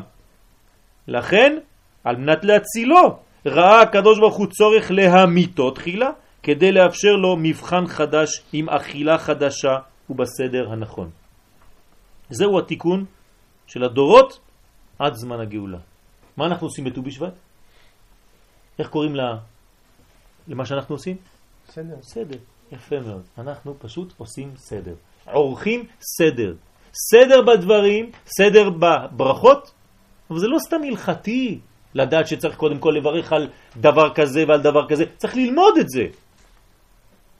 מי שלא יודע על מה מברכים תחילה, גם זה יש לו בעיה. לא בעיה מבחינה הלכתית, סתם. בעיה יותר עמוקה. צריך ללמוד את סדר הברכות. מה אני מברך, על מה אני מברך ראשונה? על זית, על תמר? מי קודם למי? אני צריך לדעת את ההלכות האלה, זה חשוב מאוד. כי אני גם נותן לעצמי, אני מלמד את עצמי סדר בחיים, ואם אני גם יודע ללמד למה הסדר הזה הוא בסדר כזה ולא בסדר אחר, או-הו, כמה זה יותר גבוה מאשר סתם ללמד הלכות. כשאתה יש לך זית ויש לך תמר, תתפלל קודם כל על ה... על מה? מה קרוב לארץ? אה? מה שקרוב יותר לארץ. ארץ חיטה ושעורה, גפן, תאנה ורימון, ארץ זית, שמן ודבש. יש לנו בעיה. מה הבעיה? יש לנו פעמיים ארץ. אז מה יותר קרוב לארץ, אבל יש ארץ ראשון וארץ שני. אז צריך לה- להבין את הדברים. אז לאט לאט אנחנו הולכים, כן, מן האחד לריבוי. הרב מרדכי אליהו נותן סימן. מי שיש לו גרעין אחד קודם, אז לזית יש גרעין אחד. לתמר יש גרעין אחד, אבל הוא כבר חתוך באמצע, אז זה כבר כאילו שניים. לענבים יש הרבה גרעינים. כמה שאתה הולך, לרימון, לתמר וכו' וכו'. אז לאט לאט. יפה. לפי תפיסה זו, לא רק שהמוות אינו נקמה אלוהית, כן? כי אם אנחנו רואים את הפשט, אנחנו רואים הקדוש ברוך הוא נקם באדם הראשון, תראה מה זה, הוא העניש אותו. כמו שהגויים אומרים, למה אסור לכומר, להבדיל, אלף הבדלות להתחתן? כי הם לוקחים את הפסוקים בבראשית והם רואים שכשאדם, כן, התייחד עם אשתו, מאז, כן, היה כביכול הקלקול, נכון? אז הם אומרים, אתה יודע מה? לא מתחתנים, אין קלקול. חז ושלום, הכל הפוך, כן? לפי תפיסה זו, לא רק שהמוות אינו נקמה אלוהית, אלא הוא דבר חיובי המאפשר תיקון. תודה לך הקדוש ברוך הוא שעשית מה שעשית, שזרקת את אדם הראשון מגן עדן כדי לאפשר לו לחזור. מאותו יום, דרך אגב, אנחנו רק רוצים לחזור. זה אנחנו. הוא זרק אותנו, איבדנו משהו, ואנחנו רק מכל הכיוונים, זה כמו איזה מין אה, מבוך כזה, רוצים לחזור לנקודה השורשית. זהו. זה מה שאנחנו עושים. לפי הלוח העברי, אם אני למשל ניתן לכם דוגמה קטנה, חשבתי עליה אתמול. אם אני עכשיו אומר לכם, עכשיו, כן, בפשטות, המשיח הגיע, שמעתי עכשיו בחדשות, המשיח הגיע עכשיו. מה עושים? מה, מה, לאן אתם רוצים להגיע? באופן טבעי. לכותל, נכון? מעניין, לבית המקדש. למה לא למקום אחר? אולי זה פה... מיד אתה מרגיש באופן טבעי ששם זה יהיה. מעניין. למה? אז אתמול הייתי מצייר וחושב על זה. אם היו אומרים לי עכשיו, לאן הייתי הולך? באופן טבעי. תשאל כל ילד, פשוט. התת מודע שלך מקרב אותך למקום הזה, כי אתה יודע ששם זה השורש. ומי שבחוץ לארץ, מה הוא יעשה? קודם כל, מטוס. מטוס, לבוא לארץ, מעניין. לפי הלוח העברי, הגאולה מתחילה בחודש שבט, זה כבר אמרנו מקודם, והשלמתה בניסן. זה מה שהסברתי מקודם בהדרגתיות. המקובלים רגישים מאוד לכל הדברים בעודם בשורש. גאולת מצרים, איזה גאולה? לא הבנתי. כל גאולה. גאולת מצרים זה רק דוגמה. כל שנה זה מתחיל אותו דבר. כלומר, יש שיטה שדוגלת בזה שהמכות במצרים התחילו בחודש שבט. לכן אל תקרא שבט אלא שבט. מקל. תרועם בשבט ברזל. אז אומרים שהמכות התחילו בחודש שבט. זאת אומרת שהגאולה מתחילה בפועל מתי? עכשיו. והיא מסתיימת מתי? בפסח. שלושה חודשים. טו טו טו. אתם זוכרים? בייחוד לאור הגאולה מתנוצץ כבר לדעתם בטו בשבט. הם רואים את האור כשהוא עדיין עטוב בחושך, כשהצמצום והחורב המבטאים קטנות עדיין כאן. מה זה הכוח של מקובל? זה לא לראות את הדברים כשהם כבר מופיעים. אה, חכם בלילה, עכשיו זה כבר מופיע, כולם רואים. לא. הוא חש את ההוויה בכל מה שקורה. הוא מרגיש שעכשיו קורה משהו, אבל לא רואים את זה. מאיפה אתה יודע? אני חי את זה. זה הכוח של מקובל אמיתי. הוא חש את הדברים אפילו אם לא יגידו לו כלום, הוא יודע שעכשיו קורה משהו. הבשר שלו משתנה. כן, זה מה שאנחנו לעתיד לבוא. יבוא כל בשר להשתחוות. לא כתוב כל נפש. עד שנגיע למצב כזה שהבשר שלנו ירגיש מה טוב ומה לא. הנפש מרגישה, אבל הבשר. כך מחנכים לגדלות. לכן מדריכים הם אותנו לאכול פירות ארץ ישראל בט"ו בשבט. מה רצית להגיד? מחילה. אתה אומר שהמצב האידיאלי זה לב בשר. כן, אתה רוצה להגיע לברסלב. שזה אותיות לב בשר, כן? אתה לא נגיע לשם הזו. אין לי בעיה עם זה, שתדע לך, אנחנו כל בוקר לומדים. ברוך השם. כדי לפעול כבר בגרעין, בגרעין הגאולה. וכאמור, הכל מתחיל באכילת פירות. חודש מאוחר יותר, כן, בט"ו לחודש אדר, אנחנו ממשיכים התיקון במה שיוצא מן הפירות, דהיינו היין. ובמשתה פורים נתקן יותר. וחודש ימים לאחר מכן נוכל לקדש אפילו את הבשר המורכב, והוא סוד קורבן פסח כידוע. אתם רואים את ההשתלשלות ואת ההדרגתיות בתיקון. לפי זה נמצא התיקון מן הקל אל המורכב. יש בשנה שתי מערכות. כנגד הזכר והנקבה. תמיד הכל, זכר ונקבה ברא אותם, זה לא נאמר רק על בחור ובחורה. כל העולם זה זכר ונקבה, הכל. אתמול עשינו שיעור על התפילה ועל התורה. גם הם זכר ונקבה. התורה זה זכר והתפילה זה הנקבה של התורה שהיא זכר. כלומר, כשאתה מתפלל, אתה מגלה, כמו שאישה מגלה את בעלה, התפילה מגלה את תורתך. אז גם בשנה יש זכר ונקבה. תקופת החורף ותקופת הקיץ. מה זה קיץ? נקבה או זכר? נקבה. למה? כי בקיץ יש גילוי, כל הצמחים, הכל מתחיל מחודש האוויר. נכון. ושונים הם זה מזה בסדר תיקונם. בחודש תשרה, תשרה מה זה? זה התחלת הזכר. זה התחלת החורף. אז יש גם ראש השנה, שם אני תומן את הגרעין, כמו זכר. אחריו מגיע יום הכיפורים, לבסוף חג הסוכות, נכון? כנגדם בחורף, ט"ו בשבט, פורים ופסח. שימו לב, אותו דבר, יש הקבלה בין החורף לבין הקיץ.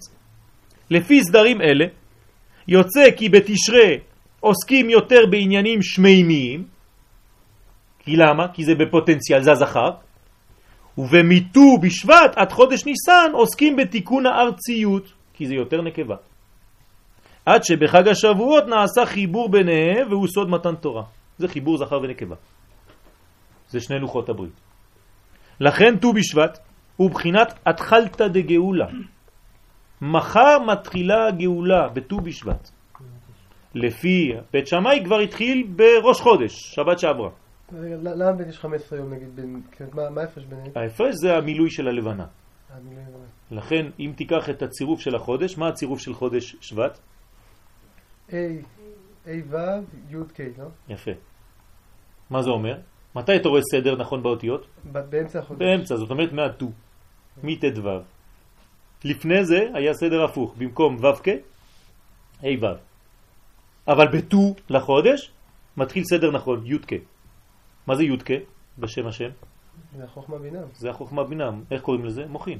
מוחין. אז מה אתה מקבל בט"ו, מט"ו והלאה, עד סוף החודש? מוחין. במה תלוי קבלת המוחין?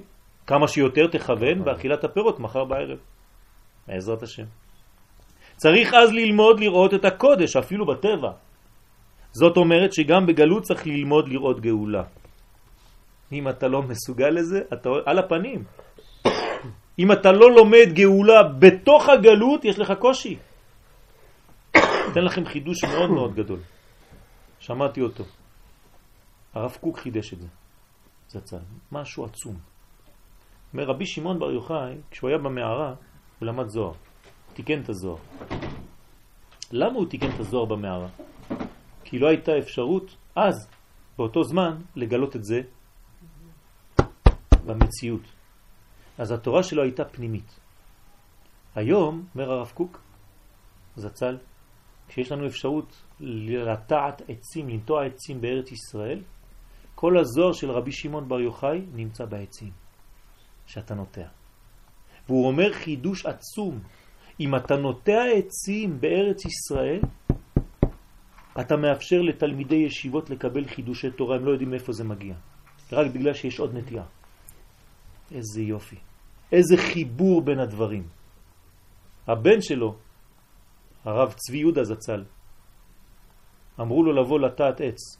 הוא ירד והיה לוקח בידיים, כן, נתנו לו את כל הכלים, לא רצה שום דבר. בידיים התחיל לחפור, לחפור, מזיע, ואתה רואה אותו בוכה ומתפלל, והתלמידים אומרים לו, כבוד הרב, מה זה? בתפילה אתה בדיוק אותו דבר. הוא אומר, גם זה תפילה, זה אותו דבר, אני עכשיו באמצע גאולה, מה אתם לא מבינים? אתם לא מבינים שזה העניין? רבי נחמן אמר לתלמידים שלו, לכו לבנות את ארץ ישראל. כולם אמרו לו, איך? באיזה רוחניות? אורות וכלים? לא, לכו לבנות בתים, אמר להם. כמו שרמז הגר"א בספרא דצניותא, שזמן הגאולה מרומז בדברי חז"ל בסנהדרין ל"ח, שבשעה חמישית אדם הראשון קם על רגליו. אומר שם שהאלף השישי מרומז ליום השישי של בריאת העולם, וחציו הראשון לילה.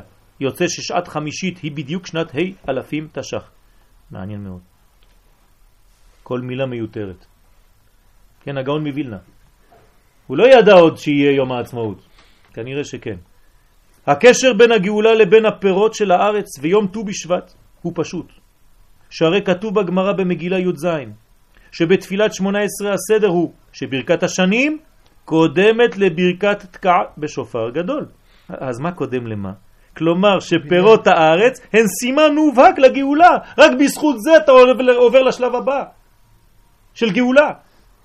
והגמרא בסנהדרין כותבת בפירוש בצדיק ח' אין לך קץ מגולה מזה שארץ ישראל נותנת פריה בעין יפה. זה מה שהתורה הולכת לחפש לנו? היא לא יכולה להגיד לנו בגלל שאתה לומד יותר, בגלל שאתה לא יודע מה? בגלל שבמחנה יהודה יש פירות, אז אתה קרוב לגאולה? כן, אדוני. הנה החידוש של חז"ל. כלומר, חז"ל הם לא סתם למדנים באוויר. הלימוד שלהם יורד ומתלבש בפירות. אתם יודעים שיש כאלה שרצו לבטל מבחינת, מהברכה של אה, ברכת, ברכה מעין שלוש, את ה... לאכול מפריה ולסבוע מטובה? אתם יודעים את זה? שולחן ערוך. למה? למה? כי הם טוענים, מה, בשביל זה באנו לארץ? לאכול פירות? ולסבוע מטובה? והבח שם במקום כותל אותם. קוטל. אתם לא מבינים שהשכינה מתלבשת בפירות? לכן הלכו המקובלים לשורש הדברים. אל הרגע הראשון שבו הלשד מתחיל לזרום בעורקי העצים, ושם קבעו את תחילת תהליך הגאולה. זאת אומרת, ט"ו בשבט. אם תשאל מדוע דווקא בפירות האילן ולא במאכל אחר, התשובה פשוטה, כי הגאולה היא עבור הארץ, נכון? כי הארץ הייתה תוהו ובוהו, שם צריך תיקון. אז הכל צריך להיות בה, קשור אליה. הארץ רחוקה מהרוחניות, ולכן התיקון ראוי דווקא לה. איפה אתה הולך להביא רוחניות? לאלה שכבר משוכנעים, או לאלה שלא יודעים כלום ורחוקים? שם העבודה האמיתית. ומי שעוסק בענייני הארץ, לא רק שזה סימן לגאולה, אלא שזו הגאולה עצמה. לאפוקה משיטת הנצרות שסוברת שמלך המשיח בא כדי להציל נשמות. נכון? כך אומרים הגויים, בא להציל את הנשמות שלנו. חז ושלום. באה היהדות ואומרת שהנשמות כבר נגאלו ביציאת מצרים. שם כבר, אז מה זה גאולת מצרים? זה גאולת הנשמות. וכעת בא זמן תיקון החומר והגוף, אדוני. ביציאת מצרים פינה החומר והטבע את מקומו כדי שיתחוללו כל הניסים שהיו שם. כלומר, לא ראית טבע שם, הטבע הלך לצד כדי לאפשר לנס להתגלות. בגאולה האחרונה יהיו כל אלה מלובשים דווקא בטבע. הכל יבוא דרך הטבע, והוא עצמו יהיה שותף לה, הטבע. כל זה על ידי אכילת פירות בט"ו בשבט. תראה מה אתה עושה שם, עולמות אתה הופך. כתב מר חוזל, שלושים פירות הם, המתחלקים לשלושה בחינות, שלוש בחינות. עשרה כנגד עולם הבריאה, והם נאכלים כליל. כלומר, אתה לוקח את כל הפירות שאתה יכול לאכול, גם את הגרעין וגם את הפרי, זה נקרא עולם גבוה. בלי קליפה, כאילו אין בהם קליפה. אין קליפה, אין מה לזרוק. אתה יכול לאכול, אבל למרות שיש קצת גרעינים תפוח קטנים, נגיד, תפוח למשל, אתה יכול לאכול הכל, גם את הגרעינים הקטנים, לא, לא מזיק, כן. כן? וכו', כל מיני פירות כאלה. עולם זה רחוק מן הטומאה, לכן אין להם קליפה, לא בפנים ולא בחוץ, כגון ענבים, תאנים, תפוחים, אתרוגים, לימונים, אגסים, חרובים. אה? אתרוגים? מה, אתה אוכל את הקליפה של אתרוג? כן. קליפת האתרוג נאכלת עם תיקון. ועשרה מהם כנגד עולם היצירה. אז זה היה עולם הבריאה, עולם גבוה. עולם היצירה נמוך יותר. לכן הקליפה בפנים ואין להם קליפה מבחוץ, כגון זיתים. זיתים אתה לא אוכל את הגרעין. תמרים, משמשים. ועשרה פירות כנגד העשייה שהקליפה קודמת לפרי. זאת אומרת שיש קליפה בחוץ והפרי הוא בפנים, כגון אגוזים, רימונים, שקדים, בוטנים וכו'. נראה כאן סדר אפילו בצומח שמורה על תערובת טוב ורע. כל זה כתוצאה מחטא עץ הדעת, טוב ורע. כך אומר נפש החיים. אך האמת היא שאין הבעיה ברע כשהוא נפרד מהטוב. אין בעיה בזה. אלא כשהם מעורבים ונדרש בירור. שם מתחילה הבעיה. אם היית יודע שהרע הוא פה והיית ממקד אותו ואומר לו תישאר פה אני רואה אותך, זה בסדר. הבעיה מופיעה כשהרע והטוב מתערבבים ביחד, אתה כבר מבולבל. אומרים לך על הטוב שהוא רע, על הרע שהוא טוב, אתה שומע חדשות, אתה כבר לא יודע מימין ומשמאל, משמאל ומימין, הכל באמצע, ואתה לא יודע מה לעשות. בנוסח הברכה, נגיד בפירות ה- נגיד בפירות מעולם העשייה, נגיד יש תיקון יותר גדול? בוודאי, כי שם התיקון האמיתי. שם צריך היה בירור גדול מאוד. בעולם הבריאה זה קרוב מאוד לאצילות. כן. אז זה, זה, זה, זה, זה פשוט, יחסית. אבל להעלות דברים, אנשים שהם רחוקים, כן, אני מדבר על פירות, אבל תבינו שזה השלכה על הכל. כן, חוסר טוב. כמה שהטוב מתרחקים מהטוב, זה נקרא רע. סליחה? בוודאי. כלומר, את מגלה איפה הטוב נעלם שם. כלומר, אין רע בפני עצמו. יש העלם, חיסרון טוב. כמו שאין חושך, אלא חיסרון של אור. אם אני שואל אותך, מה זה חושך? מה תגידי לי? כשאין אור. תשימי לב, אנחנו אומרים את זה לבד. למה יוצר אור ובורא רע? יפה מאוד. למה יוצר אור ובורא רע? מה זה בורא רע? כן, אנחנו תרגמנו בורא חושך בתפילה, אבל כתוב בורא רע בפסוק. אז מה זה בורא רע? כשאתה מתרחק, כן, אז זה נקרא בריאה, כן, בר. בר זה בחוץ. כשאתה יוצא מהאצילות, אתה כבר נמצא בחיסרון של אצילות. בחיסרון של אור, אז מופיע תהליך שאנחנו קוראים לו כאן, במילים שלנו, רע. אבל אין דבר כזה במציאות האמיתית, אין רע. מאת השם לא תצאנה הרעות והטוב. הקדוש ברוך הוא לא עושה רע. אבל כשיש ריחוק ממנו, אז הוא עושה בכוונה, כי זה בריאת העולם, לברוא כלי שיהיה חיסרון של טוב.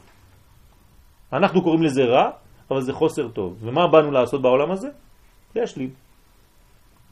כלומר, לגלות את האור במקום שהוא, הקדוש ברוך הוא, עשה בכוונה שלא יראו את האור. בנוסח, בנוסח ברכה אחרונה על הפירות שנשתפכה בהם ארץ ישראל מופיע היסוד של כל הגאולה. הגנוז באכילת הפירות. תשימו לב, רק תקשיבו לברכה. ובני ירושלים עיר הקודש במהרה בימינו. מה אכפת לי מירושלים? אני עכשיו אוכל פרי. מה אתה מערבב בין הדברים? ועלינו לתוכה, ושמחנו בבניינה, ונאכל מפריה, ונשבע מטובה. זה מה שאתה מברך? דרך אגב, על מה מדברת ברכת המזון בכלל? על הארץ, על החזרה לארץ ישראל. אז מה אנחנו עושים? אנחנו לא מבינים את זה, זה כל כך פשוט. החזרה לארץ ישראל מתחילה באכילת פירותיה. מה המצווה הראשונה שאנחנו עושים כשאנחנו באים לארץ? ונטעתם, מיד. איך הקדוש ברוך הוא מתייחס אלינו? כמה? כנטייה. ונטעתים על אדמתם. אנחנו נטייה של הקדוש ברוך הוא, כולנו צמחים של השם. אנחנו נטיות. מה עשה הקדוש ברוך הוא בתחילת בריאת העולם? ויטע השם גן בעדן, גם הוא מתעסק בנטייה. שמים לב שבדורות האחרונים אנחנו בורחים מחקלאות, מנטייה והכל? כלומר, בורחים מהטבע. חלק מהאנשים שמסכנים היו קצת קרובים לטבע, סילקו אותם. אבל אנחנו צריכים לחזור לזה. אנחנו צריכים לדעת. אתה צריך לצאת אחרי שאתה לומד ולהסתובב בקרמים, אם יש לך לידך, להסתובב בטבע, להסתכל ולהמשיך את הלימוד שלך על זה. המלכות העליונה ממלאה את המלכות הארצית בארץ ישראל ואת פריה באורות של קודש. אתה צריך להבין שמה שתאכל מחר זה הכל קודש, זה פירות מארץ הקודש. וראה מה כתב בספר חסד לאברהם על עניין פירות הארץ, כן? הרב חידה, הסבא של החידה.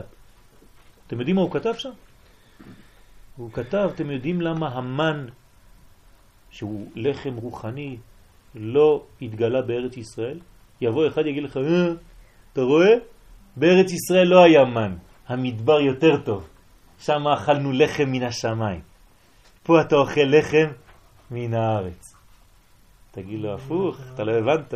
הערך שהיית צריך שיבוא מהשמיים במדבר, פה הוא בא מהארץ, אדוני, לא הבנת כלום. כך אומר החידה. מה שהיית צריך שירד לך מהשמיים כשהיית במדבר, זה בתוך כל תפוז כאן. בכל בננה של כאן. אתם מבינים איזה חידוש? ועוד, שכל הקרוב לארץ מוקדם לברכה. מה זה כל הקרוב לארץ? לא רק למילה ארץ בפסוק. אם אתה קרוב יותר לארץ ישראל, אז הברכה, אתה מוקדם לה, מברכים אותך לפני. זה הרב קוק בעין היה. יהי רצון שנזכה לתקן באכילה נכולה, נכונה של פירות הארץ הטובה, את כל חסרונותינו, ונפנים את הגאולה כדי להחיש גילויה במהרה בימינו אמן. רק שמח.